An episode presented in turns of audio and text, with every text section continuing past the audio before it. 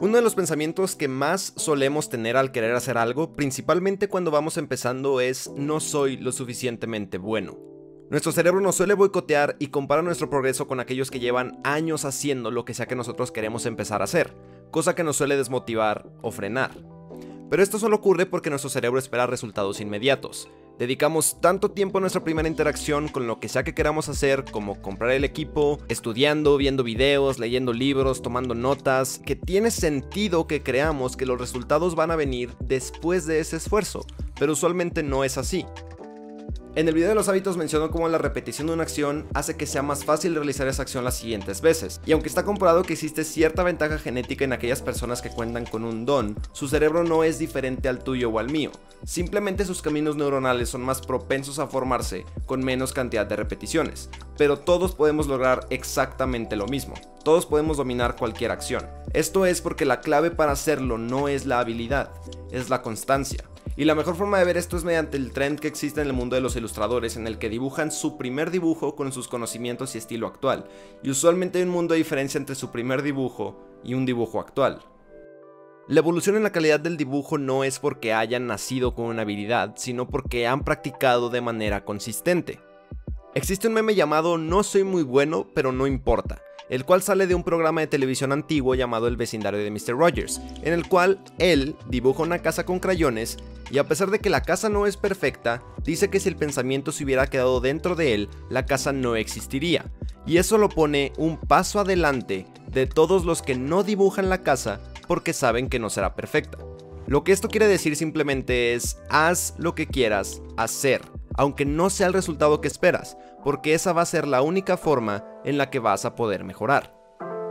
Pero realmente lo único que necesitamos es práctica y constancia para dominar algo o es que existe algo más. Hablemos sobre crear basura.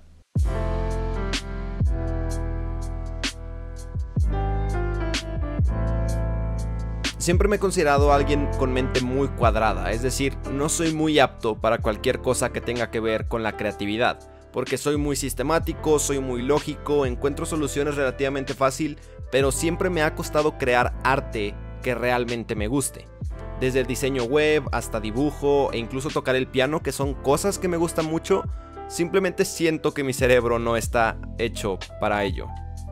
Y uno de los principales culpables es el Internet, porque estamos tan expuestos al trabajo increíble de gente con muchísima experiencia que no hay forma en la que no nos comparemos y nos sintamos menos que ellos. Y justo después de hacer esa comparación es cuando decidimos rendirnos y hacernos la pregunta de para qué lo intentamos si nunca vamos a ser igual de buenos que esas personas. La cosa es que creo que esa pregunta está mal, Creo que la verdadera pregunta que nos deberíamos hacer es ¿por qué lo intentamos en primer lugar? ¿Qué es lo que nos motivó a hacer lo que sea que queremos hacer? Porque muchas veces empezamos a hacer algo sin realmente saber el por qué. Tal vez quieres que la actividad que quieres realizar sea nada más un hobby, entonces no tiene sentido que te compares con alguien que vive de hacer esa actividad. Entonces el primer paso es definir por qué estás empezando en esa actividad y qué es lo que quieres lograr. En mi caso empecé a tocar piano porque siempre me han fascinado las melodías de piano, es algo que me relaja mucho y siento que puedes expresar mucho con ellas. Simplemente quiero ser capaz de tocar esas melodías y además me gustaría poder hacerlo leyendo partituras porque lo veo como un reto y me gustan los retos.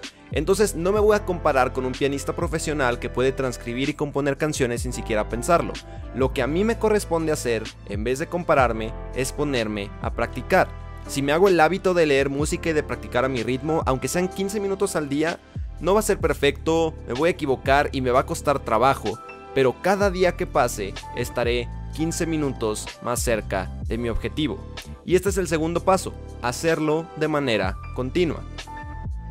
Ahora, por ejemplo, yo con la ilustración y el dibujo en lo cual soy total basura. Bastaría con dibujar de manera continua, ¿no? Si me pongo a dibujar 15 minutos al día, Estoy practicando y entonces eso significa que voy a mejorar.